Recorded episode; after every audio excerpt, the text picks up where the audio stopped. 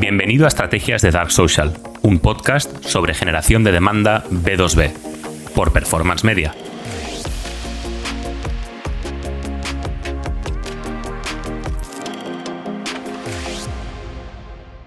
Hola, ¿qué tal? Cuarto episodio de la Expert Series. Hoy tenemos una entrevista que me hace especial ilusión. Estamos con Isabel Cabrero. Isabel, bienvenida a mi Muchas gracias, Pablo. Un placer.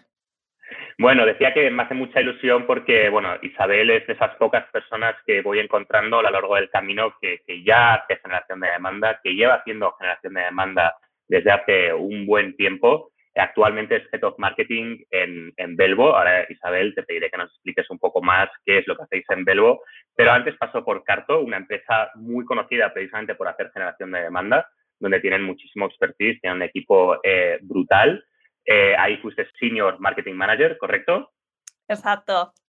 Y, saltaste directamente desde la organización de eventos, que es algo que me gustaría, por favor, que nos explicaras, porque creo que, a lo mejor para alguien de fuera puede, puede no ver el, vínculo, pero creo que tiene muchísimo sentido, porque esa organización de eventos con generación de demanda considero que tiene, tiene muchísimo vínculo, ¿no? O sea, ahí hay, hay sin duda varios puntos de unión, ¿verdad? Sí, total. Pues la verdad es que, bueno, antes de, de, Carto estuve cinco años trabajando en BQ, donde, bueno, tuve la posibilidad de pasar por diferentes eh, roles. Eh, el último en concreto lideraba como toda la, la gestión de, de, eventos, como tú has dicho. BQ era eh, un B2C puro, o sea, nada que ver con, con, lo que, con lo que hago ahora. Y diría que el paso fue de lo más natural, ¿no? Porque en Carto tuve la suerte de encontrar grandes profesionales del B2B que me metieron en este mundillo del Demand Generation. Tengo que decir que hasta ese momento para mí era un término totalmente desconocido.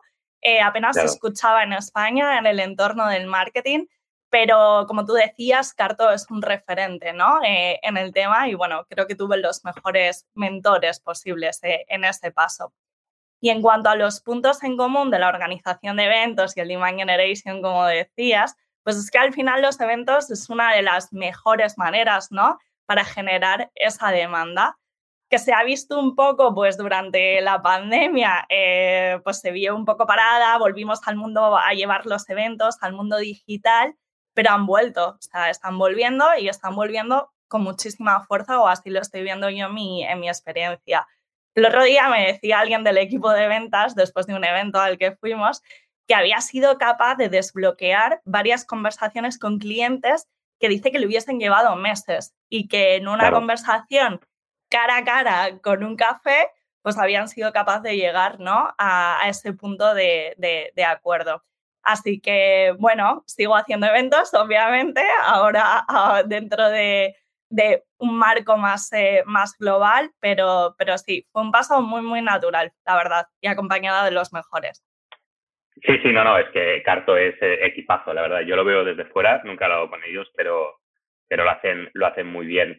Vale, entonces, bueno, vamos a la enjundia un poco. Eh, sobre todo visitando tu LinkedIn, eh, y además, bueno, pues hemos estado hablando, ¿no? Pero para quien visite tu LinkedIn, verá que, que cuando hablas de generación de leads, no estás hablando de lead generation en cuanto a performance marketing, ¿no? La típica ecuación de la que yo siempre hablo, que sería pues te impactamos con un contenido orgánico paid, digamos a ese tráfico a la landing page, de ahí formulario y llamada con SDR, ¿no?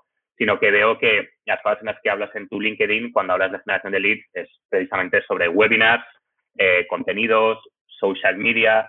Entonces mi pregunta es, eh, ¿por qué eh, utilizar estas estrategias para generar leads y no la ecuación antigua, ¿no? ¿Cuáles son las diferencias? ¿Cuáles son los beneficios? Por qué, ¿Cuál es el sentido de todo esto? Sí, pues te, cuento un poco y te, empiezo dando contexto con los modelos de negocio de, de Carta y bueno, y de Belvo, que es la empresa en la, que estoy ahora, ¿no? Ambos negocios son puro B2B, o sea, software as a service, y el performance marketing no es una estrategia clave, en nuestro caso, a largo plazo, porque no nos va a ayudar a, por sí solos a generar esa demanda. Lo veo más como un complemento a otras iniciativas, o sea, no, no como solo hacemos performance, ¿no? Al final hay otra serie de estrategias claves y esta la veo como, como un complemento. Y explico por qué, ¿vale? Pues al final este tipo de productos de software son de una complejidad enorme. O sea, a ver, no, no estamos vendiendo zapatillas Nike, ¿no? O sea, al final es un producto muy, muy complejo en el que necesitas crear una estrategia en la que empieces generando pues un montón de awareness en torno a la marca, al producto, incluso que eduques al mercado, ¿no? Al final tienes que intentar generar el contenido de valor por encima de los NQLs y ese ha sido como mi, ¿no? Como mi lema eh, durante estos dos años en Belbo. Y además, en nuestro caso en Belbo, súper concreto, teníamos que crear una nueva categoría en el mercado en Latinoamérica, que es el Open Finance. O sea, eso era algo totalmente desconocido, son términos más comunes en Europa y en Estados Unidos, pero allí es algo totalmente nuevo. Y al final, pues eso solo se, se consigue creando contenido que nuestra audiencia quiera leer para que se genere confianza en torno a la marca y al mismo tiempo eduques al mercado y te conviertas como en ese referente eh, y ese líder en este topic.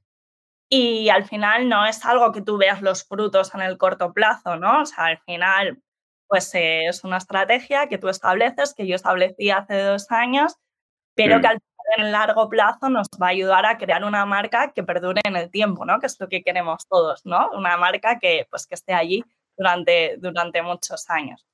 Y, tengo un caso además de cómo hemos intentado ir un paso más allá con el contenido, y es que hace unos meses eh, pues intentamos fortalecer pues toda esta estrategia de comunicación con la creación de una marca debajo de Belbo, que la llamamos ah.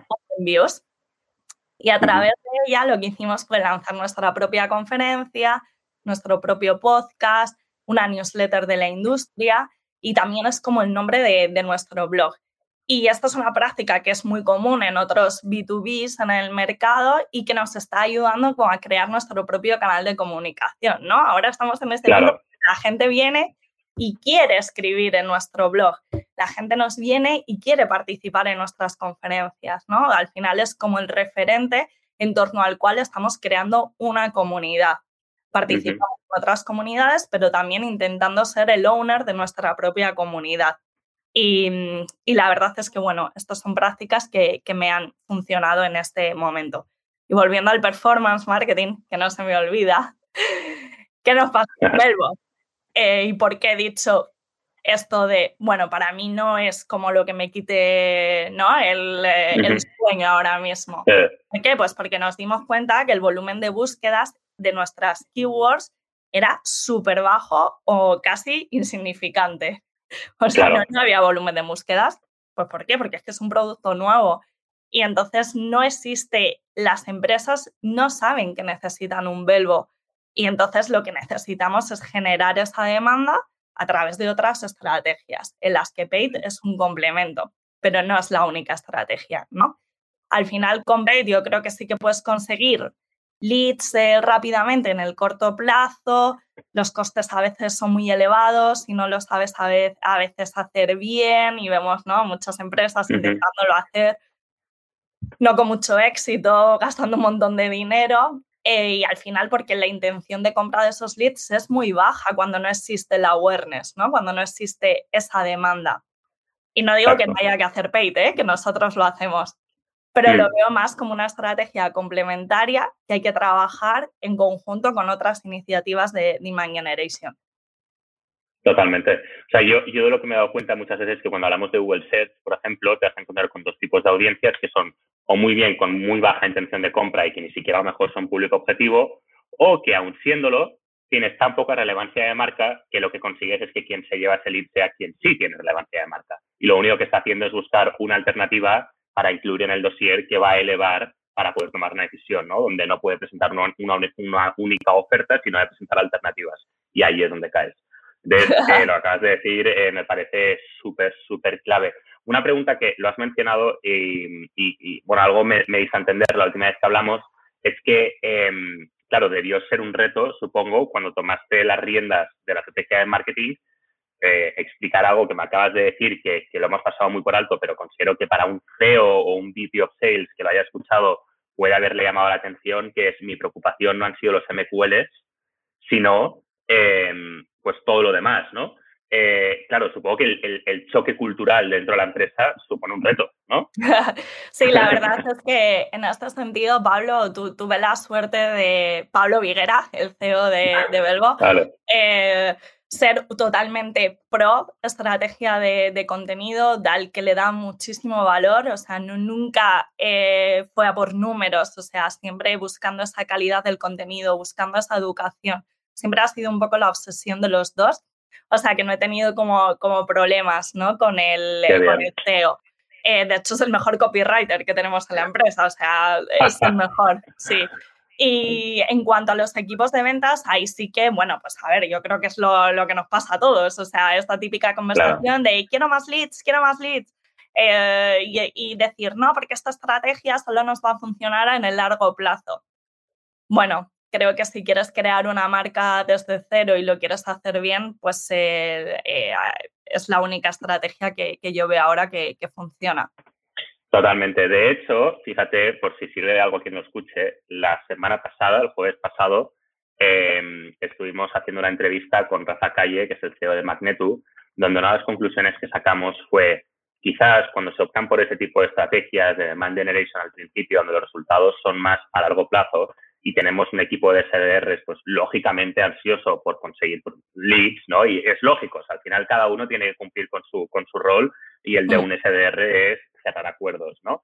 Pues decíamos, quizás en vez de hacer tanto outreach desde cero y cold email o cold calling o lo que sea, tenga más sentido trabajar en LinkedIn, si es que nuestro cliente está en LinkedIn, nuestra propia marca, nuestro propio perfil haciendo un poco de ABM, implementando estrategias de ABM como SDR, porque eso puede servir mucho complementado con Demand Generation para conseguir leads de buena calidad.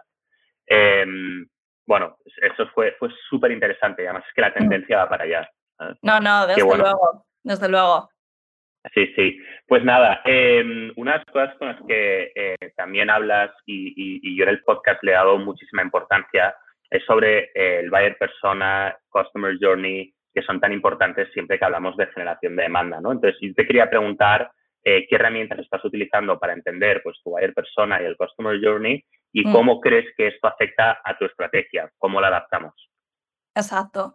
Pues como tú decías, creo que estos dos conceptos son básicos para crear una estrategia de marketing y comunicación, que a veces intentamos hacer la casa por el tejado, ¿no? Y nos, nos olvidan los básicos, ¿no?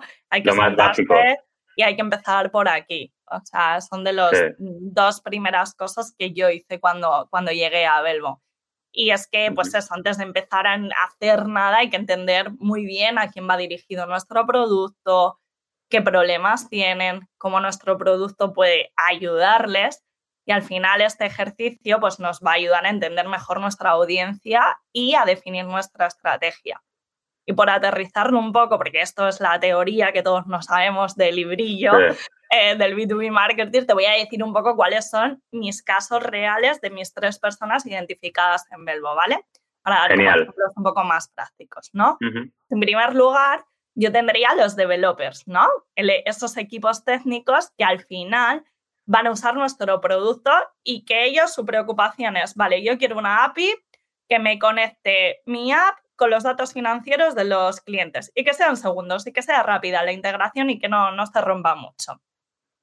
Esa sería una primera audiencia. Luego pasaríamos un poco a los business profiles, que al final son los que van a tomar la decisión de contratar Belvo y que se hacen unas preguntas totalmente diferentes, ¿no? En plan, ¿cómo Belvo me va a ayudar a llegar a más clientes? ¿O cómo voy a poder emitir más créditos o más credit cards a través de Belvo?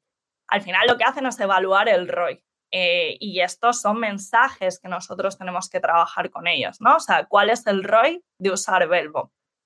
Y por último, y esto es súper interesante, tenemos a los end users, que son los usuarios finales de nuestros clientes. Y aquí pues se nos abre como este mundo en el que es muy interesante, que es el approach B2B, B2C.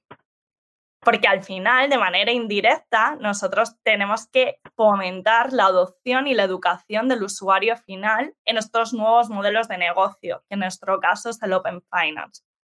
Y que cuando ellos vayan a compartir sus credenciales bancarias, eh, a través de Belvo y de Belvo, pues que sientan que hay una marca segura detrás de todo esto.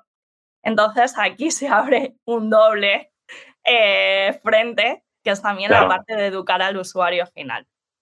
Es como bastante interesante y compleja de, hacer. Y, un poco yendo al, esto en cuanto al buyer persona, ¿no? Eh, volviendo al customer journey, pues lo que hice fue pintar totalmente las fases, ¿no? Del journey. Pues también de manual, awareness, interés, consideración, compra y retención.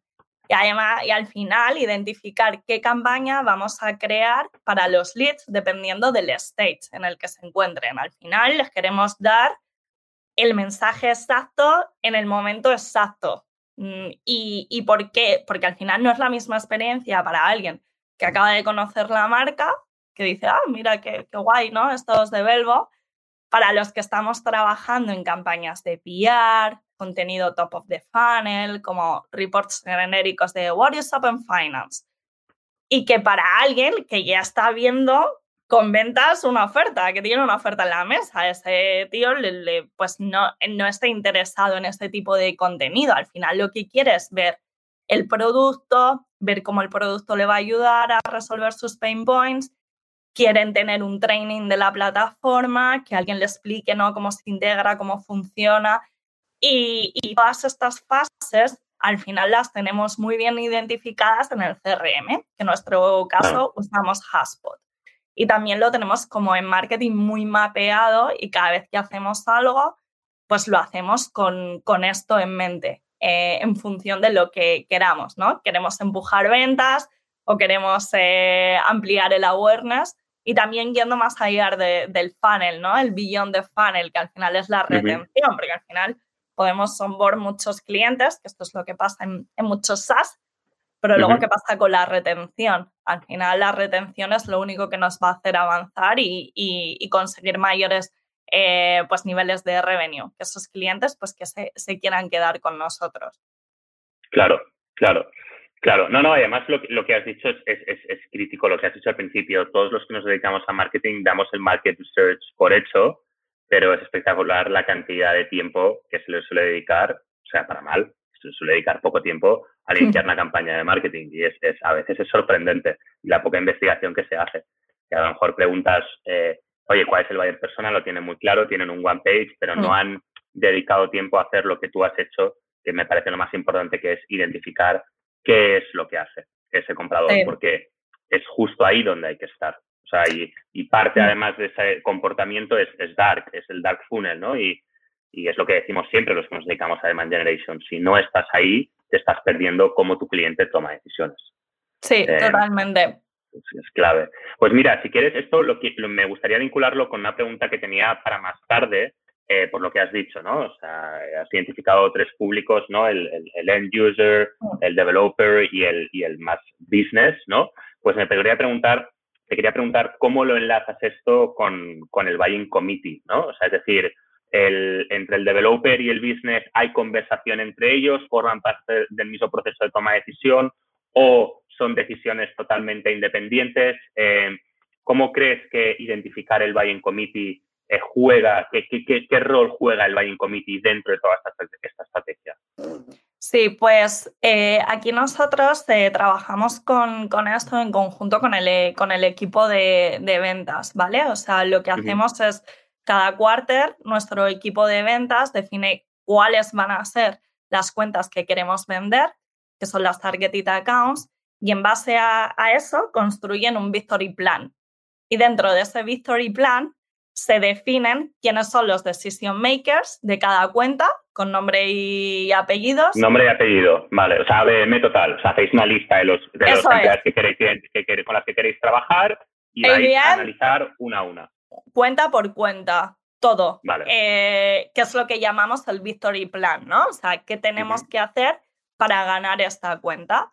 Y ahí en ese mapping se definen quiénes son los decision makers de cada cuenta, pues el, que va a tomar la decisión porque tiene la autoridad y tiene el budget para hacerlo, que a veces no es solo una persona, a veces son tres o cuatro personas Claro. Y también entre ellos ver qué jerarquía hay, ¿no? O sea, dentro de ellos, pues, pues unos más, sobre todo en, en instituciones como financial institutions, que es donde nosotros vendemos, bancos, que, que las estructuras son súper complejas y a veces nos lleva meses identificar esto, que te van saltando, ¿no? De, de, pelota en pelota, de departamento en departamento hasta que llegas. Y, y, luego también tenemos los champions, ¿no? Identificados en este mapping, que al final es una persona dentro de la empresa capaz de influenciar al buyer persona. Y que suelen ser la gente técnica, la gente que se está peleando con el, con el producto, con el software eh, diario. Y, y, esto es un poco el, el, mapeo que hacemos, que también luego lo engloban dentro de, de la metodología de ventas, que es MEDP, que también pues, es eh, otra de, de estas eh, metodologías que nosotros ya la llevamos implementada desde hace dos meses. Y en función de eso, pues nada, ventas ya aterrizan cuál va a ser su, su plan de, de ataque. Y cada account executive tiene su cuenta. O sea que solo una persona dirigiéndose a estos y a veces, pues imagínate que eh, dentro de este mapping hay una persona que tiene relación con el CEO, tal, pues involucra a otros stakeholders dentro de, de Belbo. Claro. Pero normalmente Entonces, lo lideras el EI. Hemos ido muy rápido, eh, nos hemos puesto muy rápido en materia. Eh, entonces, te voy a pedir por favor que nos expliques un poco qué es Belbo, que hemos, hemos entrado directamente a machete con toda la estrategia y sí, no hemos sí, explicado sí, qué es Belbo. Seguro que para el que se claro, es importante. ya conoce Belbo, pero, pero no lo hemos explicado, culpa mía, porque me ha parecido súper interesante todo lo que has explicado. Entonces, cuéntanos, es una fintech, ¿verdad? Eso es, sí, es una fintech. Bueno, ya he desvelado que somos un B2B SaaS, pero ¿qué hacemos? ¿no? He mencionado por ahí Open Finance, Sí. pues al final Belbo esto es una plataforma de Open Finance que es líder en, en América Latina, fue fundada por Pablo Ligue- Viguera y Oriol Tintoré. Y, bueno, al final la empresa lo que hace es permitir a otras fintechs o instituciones financieras acceder e interpretar pues, esos datos de sus usuarios para que puedan crear pues, mejores productos. Al final, Belbo solo opera en México, Brasil y Colombia. Eh, pues Pablo Viguera y Yuri pues venían de, de, otras fintechs aquí en Europa y se dieron cuenta ¿no? que, que no había un producto de Open Finance en Latinoamérica y por eso es un producto solo por y para, para LATAM, ¿vale? O sea, no, no operamos no. En, en, otros países. Pues ya tenemos un montón de, de, clientes, pues como Rappi, grandes Mercado Libre, gigantes en, en Latinoamérica y que al final pues eh, son neobancos, otros bancos, proveedores de crédito, herramientas de gestión de finanzas, estos son como, como nuestros eh, clientes. Y bueno, yo me uní a Belbo hace dos años, eh, pues cuando la empresa estaba en su fase súper inicial. Fui la primera uh -huh. persona de, de, de, marketing y pues Pablo, te puedes imaginar, ¿no? Esos primeros momentos, eh, montando todo desde cero, creando una marca. Eh, buah, creo que me habré equivocado en 8 millones de cosas. Yo la verdad es que no tengo la verdad de, de, nada, pero lo que sí que sé es que lo he vivido, lo he montado, lo, lo, lo, he creado con un equipo maravilloso. Y bueno, creo que esto te daría para, para otro podcast, ¿no? De cómo montar una estrategia de marketing desde cero. Bueno, y hay que decir que equivocarse forma parte de cualquier estrategia de marketing. O sea, eso, eso es. es, es Forma parte de nuestro mindset. Si uno no se equivoca, algo raro hay. Algo pasa, algo, algo pasa. pasa. Algo se está haciendo mal, si no eso te equivocas. Es, eso es, eso es.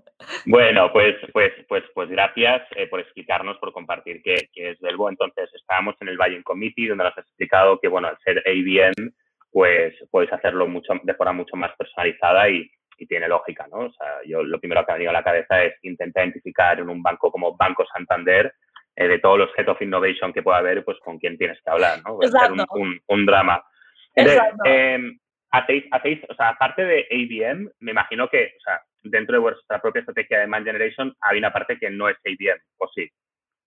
Sí, no, o sea, no, no es Mm. solo, solo ABM, o sea, al final Vale. llevamos eh, estrategias de, de PR, de eventos, eh, trabajamos mucho Vale. en nuestra social media. ABM es algo que entre tú y yo, ¿no? Se puso como muy de moda, lo hacemos, pero creo que tampoco es algo que hayamos encontrado como la clave para hacerlo súper bien, ¿no? y creo que es porque es falta de recursos, o sea, si quieres hacer ABM bien, necesitas tener a alguien de marketing dedicado full time casi a hacer ABM, eh, trabajando codo con codo con ventas. Y en nuestro caso, pues es como, bueno, venga, vamos a hacer esto para esta cuenta. Como cositas puntuales, pero no, no realmente sólido. Eso la verdad es que también es de estos errores que decíamos, pues bueno, algo que hemos intentado y que no hemos hecho todavía súper bien. Bueno, además hay muchas formas de hacer APM, hay muchos tipos de estrategias, entonces, eh, bueno, es, es, muy válido. Eh, entonces, cuando tenéis un lead nuevo, em, he visto que hacéis un poco de lead scoring. El tema del lead scoring siempre es algo que, que, para mí, desde mi punto de vista, es controvertido porque en cada empresa eh, se entiende por lead cualificado una cosa distinta, ¿no? Y, y, incluso es difícil. Me pasaba hace poco que hablaba con, con un potencial cliente sobre precisamente qué entendíamos por lead cualificado. Yo intentaba estandarizarlo un poco y me decía el cliente, no, no, que lead cualificado no es lo que tú digas, es lo que yo digo. y es muy difícil en cada empresa moverlo y, y, lo entiendo. Entonces, ¿qué parámetros usáis vosotros para hacer lead scoring? Sí, pues la verdad es que para el lead scoring, y esto es un modelo que, bueno, yo me traje de, de mi paso por, por, por, Carto, donde te dije que, que, no había tenido grandes maestros, usamos un modelo que se llama el doble I, ¿no? Que al final lo que tiene en cuenta es si el lead está interesado en Belvo, por ejemplo, pues si ha completado el formulario de sign up, el formulario del contact us en nuestra web, si está leyendo nuestro contenido o visitando nuestra web o si está atendiendo a nuestros eventos, ¿no? Y por otro lado, pues tendremos la, la otra I del modelo, que es la de interesante, que es la que tenemos en cuenta, pues de qué empresa viene el lead. Es de estos targeted accounts, ¿no? Del de ABM, no sé qué decíamos, otra vez que nos ha entrado un lead de Santander. Vamos a ver, ¿no? O también si viene, por ejemplo, de, de, a uno de nuestros países en los que operamos, en este caso México, Colombia y Brasil, pues obviamente son mercados que priorizamos. Al final, con todos estos aspectos, pues hicimos un modelo ¿no? en el que sumas puntos, si se dan estas características, entre otras, y luego también restamos puntos. Por ejemplo, si es un lead que está visitando nuestra página de, eh, de jobs, eh, sí, pues, pues es un lead que lo que quiere es trabajar en Belbo, ¿no? Eh, también si viene de otros países de fuera, pues bueno, seguimos una serie de parámetros en los que se restarían eh, puntos.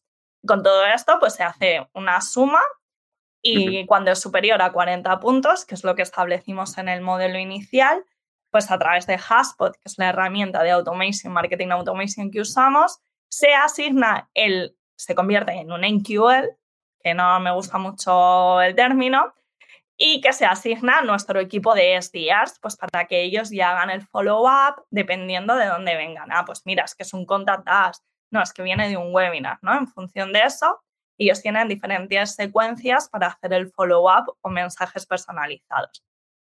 Y algo que yo siempre repito al equipo de ventas, hasta la saciedad, es que al final esto es un modelo para ayudarnos a ahorrar tiempo y para automatizar ciertos procesos, ¿no? O sea, al final, pero no es un modelo que significa que sea 100% preciso, ¿no? No están todos los que son y no son todos los que están, ¿no? O sea, eso pasa. A veces pues les llegan leads que no están cualificados. Bueno, pues esto se va mejorando el modelo, pero obvio que nos ayuda a ahorrar muchísimo tiempo automatizar estos procesos. Y yo soy súper pro automation, todo lo que puedo lo automatizo con, con Haspot, siempre que se pueda. Y, bueno, eso es un poco el modelo que seguimos de, de Lead Scoring eh, ahora mismo. Bueno, muy bien. Sí, sí, eh, al final es, es, lo que tú dices. O sea, se trata de también poder automatizar en la medida en lo que se pueda. Yo no soy muy de automatizar, pero también yo creo que tiene mucho sentido para, para poder entender qué es lo que se está haciendo bien en marketing, qué es lo que se puede corregir, etcétera. O sea, también es una muy buena fuente de, de poder entender qué está funcionando, ¿no? O sea, es, Exacto es bastante clave para los que hacemos esto. Eh, no, no, genial, genial. Bueno, entonces, em, hay una parte eh, que te quería preguntar, es que eh, vi que en Carto organizabas más de 100 eventos al año, me imagino que por ahí un poco, pues, originando pues la parte de BQ seguro que tenía muchísimo sentido.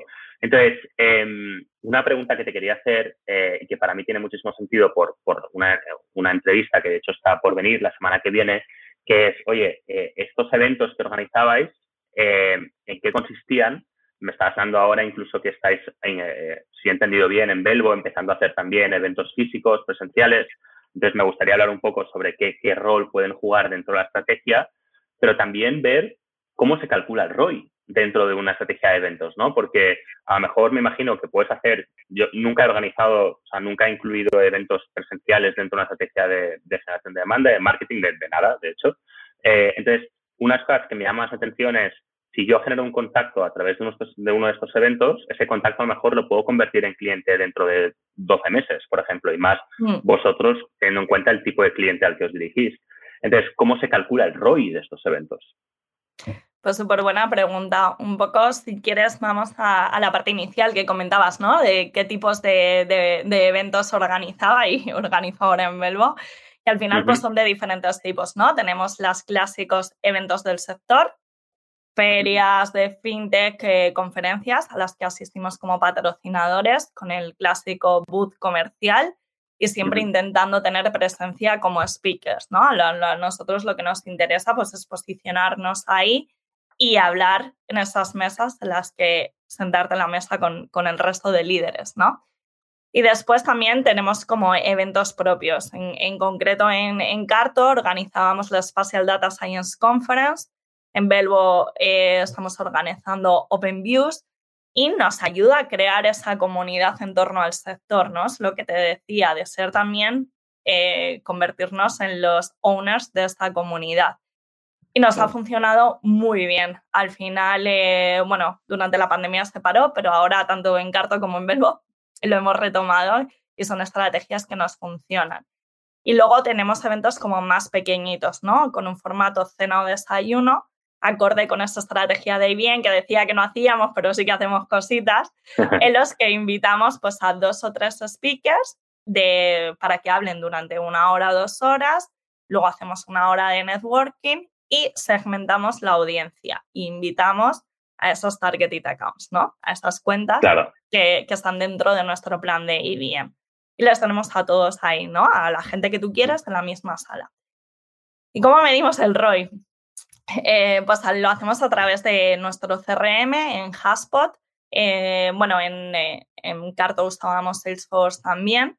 Pues todos los leads que se generan a través de esos eventos lo que hacemos es subirlos al CRM con las propiedades correspondientes para poder hacer un seguimiento y ver pues cómo en el largo, medio, largo plazo ese lead que vino de este evento, cómo pues, se ha, ha contribuido en última instancia al revenue de la empresa de manera directa. Pero no solo marcamos eso, ¿no? De mira, conocimos a esta persona en este evento y luego fue un close one, también eh, vemos cómo los eventos influencian en otro tipo de oportunidades, ¿no? Eh, gente, eh, pues tenemos casos de deals en los que esas siete personas estuvieron en un evento. Bueno, pues ahí hubo influencia del evento, ¿no? O sea que no solo hablamos de revenue directo, sino del revenue influenciado por la parte de, de eventos. Hemos sacado justo ahora métricas y, bueno, la verdad es que nos hemos llevado una grata sorpresa al ver la cantidad de deals eh, que estaban impactados por nuestros, eh, por nuestros eventos y, y cómo, pues, bueno, la inversión la, hemos visto totalmente, ¿no? Hemos tenido ese retorno de, la inversión y para nosotros es una apuesta que, seguiremos haciendo. Qué bueno. O sea, claro, hay un momento, llega eh, o sea, por una cosa que acabas de decir, llega un momento en el que decís, va, cerramos ya el ROI de este evento o es algo más continuado? Porque por lo que acabas de explicar, acabáis de hacer el análisis como, como si realmente no es que después de un mes del evento digáis, bueno, a ver, ¿cuál ha sido el ROI? Sino que es algo continuado, ¿no? Por lo que veo. Sí, lo hemos hecho como en un window, ¿no? Hemos cogido para la data como un año, eh, por el, bueno, pues teniendo en cuenta nuestros ciclos de, de venta, ¿no? Que con, con algunos clientes pues más grandes, más corporate, pues algunos han sido de, de, de un año. Y, bueno, sí, eso es súper buena pregunta, ¿no? Porque al final no lo puedes extender hasta, ¿no? El lead este que conocimos hace tres años, ¿no? Y convierte ahí, ¿no? O intentamos acotarlo. Muy bien, muy bien. Qué interesante, porque esto eh, sé que para empresas que se dedican precisamente a los eventos como parte de su estrategia es, es, un reto, o sea, intentar calcularlo porque muchas veces cuando estás sujeto a un presupuesto trimestral, por ejemplo, pues te dicen, bueno, hay que cerrar ya las métricas del evento hace dos meses, ¿no? Y es como, decir, bueno, a ver, eh, es muy difícil. sí, es difícil. es difícil. Es difícil, bueno, es difícil. Y, y, entonces, teniendo este DR, y teniendo en cuenta que, que tú has empezado de cero, eh, aparte de Demand Generation, que entiendo que es, es, muy difícil, ¿no? Intentar delimitar en qué momento empieza Demand Generation y en qué momento acaba, sobre todo, porque yo creo que en cuanto introduces elementos de Demand Generation, de contenidos dentro de una estrategia, es muy difícil saber cuándo acaba, ¿no? Incluso si mm. estás haciendo una campaña 100% performance donde buscas única y exclusivamente leads, esa estrategia de contenidos puede influir muchísimo, porque ese lead a lo mejor antes o después de haberte pedido información va a acabar en un momento dado consumiendo esos contenidos y por tanto vas a influir sobre esa estrategia, ¿no? Pero, pero a veces me he encontrado con que precisamente hay mucha ansiedad por parte o bien del C-Level o por parte del VP of Sales, de parte del SDR, de decir, bueno, entiendo lo de Demand Generation, está súper guay, entiendo que podamos hacer incluso IBM, pero necesito leads ya, hoy, o sea, no me voy a esperar ni una semana. Entonces, em, ¿ha habido algún momento en, en, eh, eh, en Belvo o en Carto en el que realmente digáis, bueno, va, o sea, aparte de todo lo que estamos haciendo, vamos a intentar pasar ya eh, comida, vamos a pasar leads ya hoy a los SDRs para que puedan ir tirando y pues que no tengan esa sensación de ansiedad, ¿no? Sí, sí, sí, o sea, eso sigue, sigue pasando, Pablo, o sea, te mentiría si no. Eh, sí, o sea, en esos eh, casos, ¿no? Cuando, cuando el hambre se, se acelera y la urgencia, pues también tenemos nuestros propios mecanismos pues para conseguir también leads de manera un poquito más rápida, ¿no? Como campañas de LinkedIn Ads que, lanzamos a nuestras targeted accounts, eh, directamente con contenido de descarga que va súper segmentado, con job titles, eh, pues volviendo al caso de Santander, ¿no? Santander, mm. eh, para el tío de innovación, el de risk analysis, bueno, este tipo de cosas muy, muy segmentadas para intentar conseguir pues, esos leads de, de manera más rápido, que al final por la intención de compra pues suele ser súper baja, ¿no? Luego, no, luego, luego como que se vuelve a rebotar. Eh, también pues eh, hemos lanzado, venga, vamos a lanzar un webinar sobre esto también pues para generar leads, eh, piezas de, de, contenido que normalmente no las ponemos gated, o sea, no las ponemos previo form, pero sí que tenemos, reports más extensos y demás, pues bueno, venga, vamos a hacer push a este report para intentar generar más leads de, manera rápida, eh, montemos un evento, o sea, obviamente eh, la urgencia de los leads está ahí y aunque nuestra posición y la posición del equipo es a demand generation, no somos sales assistants o no, esta, esta percepción de, de, te genero leads, ¿no? Esta es la posición estratégica que yo tengo para el equipo y como yo veo el marketing, pero luego la realidad es que a veces hay urgencias y obviamente hay que solucionarlas. Pero es súper interesante, eh, habiendo hecho las dos cosas, lo que has dicho, ¿no? Que al final la calidad de ese lead que responde a la estrategia de 100% lead gen tiene la intencionalidad de compra al final pues, pues mucho más baja y ahí entiendo que el SDR se encuentre con, con, con, con, la seguridad en sí mismo como para poder convertirla en, en ¿no? en, intención de compra, pero la realidad en la mayoría de casos suele ser la que es. Y es, Exacto. Mm, totalmente. Qué guay, qué guay. Bueno, entonces, en, en eh, última pregunta que te quería hacer, eh, quizás más por curiosidad personal, pero estoy seguro que sobre todo para los que están emprendiendo ahora y están empezando con startups, después de la pandemia ha habido un antes y un después con, con el teletrabajo y eso hace que nos planteemos muchas cosas, ¿no? Yo en performance, por ejemplo, eh, no tengo oficina, todo es en remoto y, lo veo como algo muy, muy natural, ¿no? Pero claro, en vuestro caso encima estáis entre España, México, Brasil y Colombia.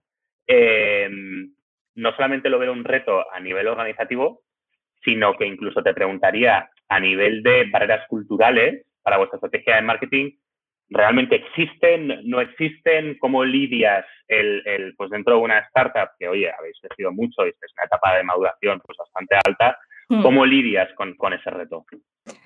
Sí, pues la verdad es que eh, es un reto, como, tú, tú, estabas diciendo, eh, pues no, no ha sido fácil en, en algunos momentos porque al final pues eh, tu estrategia de marketing la tienes que adaptar a, a nivel lenguaje, o sea, hablamos diferentes idiomas, trabajo todo el contenido y todas las estrategias en español, en inglés y en portugués. Esa fue así como una primera barrera otra hay una diferencia horaria tremenda, entonces te tienes que aprender a trabajar de manera síncrona. Casi todo mi equipo está en México y en Brasil, con los que tengo 7 y 5 horas de diferencia. Están durmiendo ahora. Eh, o sea, al final es un, eh, esto es un reto, pero bueno, al final es fijar un poco las líneas de las formas en las que trabajamos, grabarles muchos Loom explicando cosas, dejar todo muy bien documentado. Notion es bueno, la, herramienta que, usamos ¿no? para hacer el tracking de, tareas, para tener todo, todo mapeado. Y al final, al final, a nivel cultural, eh, bueno, pues al final yo creo que, que, todos somos grandes profesionales y ahí no he sentido eh, una, gran, una gran barrera, la verdad. Sí que es verdad que el nivel de maduración del mercado de nuestro sector es diferente en cada país porque va marcado por la regulación. Entonces, en el caso de Brasil, existe una regulación avanzada del Open Finance marcada por el, por el Banco de Central de Brasil y en México están en otro punto, en Colombia en otro punto. Entonces, los mercados son muy diferentes también, eh, no solo a nivel idioma, sino a nivel también eh, maduración del mercado dependiendo de la regulación. Y al final un poco, Pablo, yo, yo creo que este sí es eh, bueno, buen consejo ¿no? para la gente que tenga como equipos distribuidos como, como el mío. Al final lo que, lo que hice, y esto mm, al, al principio no sabía cómo hacerlo, la verdad. O sea, eh, lo, lo, fui un poco definiendo sobre la, sobre la marcha. Pero tengo un equipo híbrido, ¿no? Que al final tengo posiciones más globales que dan soporte a, a todos los países eh, que pues son con contenido, eh, growth, comunicación, product marketing. Y luego tengo posiciones eh, más locales en cada uno de los mercados, ¿no? que nos ayuda pues aterrizar esas estrategias y adaptarlas culturalmente pues al nivel de adopción del mercado. Y estos perfiles suelen ser más generalistas, más de field marketing, eventos, PR, llevan toda la parte de influencers, de, fintech, o sea, están ahí la, la, asociación, o sea, no, la relación con asociaciones y lobbies. O sea, bueno, eh, por eso ese fue un modelo al principio que era como, necesito a gente allí, o sea, yo no estoy ahí. Claro, claro. No estoy ahí, entonces son, son mis ojos. Trabajáis con influencers de 2B, ¿verdad? Por lo que acabas de decir. Sí, sí, sí, sí. Eh, esto, bueno, al final eh, trabajamos PR tradicional, que algunos dirán que, que, está un poco muerto, ¿no? Pero la verdad es que para crear nuestra marca y crear reputación, al final tienes que estar en los top tier medias, ¿no? De, de cada país. Y eso es algo que seguimos trabajando para estar ahí pero está todo este PR eh, digital, eh, que es donde está la tendencia. En el caso de FinTech hay pues, personas con muchísima influencia, eh, nosotros, pues, nuestros influencers, ¿no? Y con los que nosotros pues colaboramos de, de, manera estrecha con, con algunos de, de, ellos y que la verdad que pues su altavoz nos ayuda a llegar directamente a nuestra, a nuestra audiencia y a su comunidad es lo que decía antes, ¿no? De tener tu propia comunidad, que es la que creamos en torno a nuestros eventos, nuestro contenido, nuestra marca, pero también ser partícipe de las comunidades de otros, en este caso de estos influencers. O sea, utilizáis los influencers para ampliar vuestra comunidad y ellos crean contenido para vosotros o distribuyen contenido vuestro. Eh, bueno, ambos, pero más es son distribución, más distribución que creación propia. O sea, nosotros los usamos como si fuesen otro eh, canal de, distribución. De distribución, vale, vale. Vale, y entonces, ¿y calculáis el ROI por, por, impresiones o por alguna métrica? Tráfico referenciado a través de, sus canales, ¿no? O sea, pues eh, si nos mencionan en la newsletter cuánto tráfico no, nos ha traído, incluso podemos ver en algunas campañas las hemos hecho eh, con un poco más de lead gen que acababan convirtiendo en un punto de conversión en nuestra web y, así es como, como lo medimos. Qué bueno. Es que precisamente el tema de los influencers B2B es algo que, últimamente estoy trabajando, que estoy investigando mucho porque considero que, tiene muchísimo recorrido. En Estados Unidos está empezando a funcionar muy bien con grandes influencers B2B. Mm. Creo que dentro de la estrategia de generación de demanda pues tiene todo el sentido del mundo por lo que acabas de explicar y es algo que creo que en algún momento eh, va a explotar. No, no sé si de forma progresiva o no, pero sin duda creo que le queda muchísimo recorrido. Es algo que me gustaría trabajar la verdad. Sí. Qué interesante. Y luego tenemos también nuestros propios influencers dentro del equipo. Bueno. dentro de Verbo también tenemos nuestros eh, bueno, propios referentes dentro de, del sector, ¿no? O sea, los externos, pero también tenemos los, eh, los propios, que creo que es importante también crear esas marcas personales. Totalmente, y que cada miembro de la empresa realmente sea un microinfluencer. Es, es fundamental que es de lo que hablábamos el jueves pasado, por eso te comentaba lo de los SDRs, ¿no? Que al final sean ellos capaces de tener su propia audiencia, de tener su propia estrategia de contenidos, porque eso ayuda muchísimo. Genial. Oye, pues, pues Isabel, eh, ha sido un placer estar aquí contigo hoy. La verdad es que me gustaría hacerte muchas más preguntas. Sé que podríamos estar muchísimo más rato. Horas. horas. Eh, no quiero abusar de tu tiempo, pero, pero realmente súper interesante. Me encanta poder estar con alguien que, que esté haciendo generación de demanda con, con, éxito, no porque poca gente lo haga con éxito, sino, sino porque poca gente hace generación de demanda. y, y ha sido una maravilla poder estar aquí este rato contigo, la verdad. Nada, muchísimas gracias a ti, Pablo. Gracias por, bueno, pues por montar esta bonita comunidad también en torno al B2B SaaS, la generación de demanda y que, pues sí, no, no estamos solos. ahí poquitos, pero, pero hay algunos haciéndolo. Gracias. Y, cada día más, y cada día más. Para los que os interese, dejaré el perfil a LinkedIn de, Isabel. Eh, tanto los que estéis en el directo, pues lo encontraréis en la descripción, como los que escuchéis el podcast, tendréis también en la descripción el perfil de, Isabel por si queréis seguir comentando con ella lo que queráis. Siempre que Isabel te parezca bien, ¿eh? A lo mejor me Hombre, por supuesto, por supuesto. Encantada de resolver cualquier duda que, os haya podido quedar. Encantada de contestarla. Muy bien, Isabel. Muchísimas gracias. Nada, gracias a ti. Adiós, chao. Gracias por haber estado conmigo un episodio más en Estrategias de Dark Social. Si quieres estar al día sobre lo último en estrategias de generación de demanda B2B para SaaS, por favor, dale al botón de suscribirse y así no te perderás ni un solo episodio nuevo. Muchísimas gracias.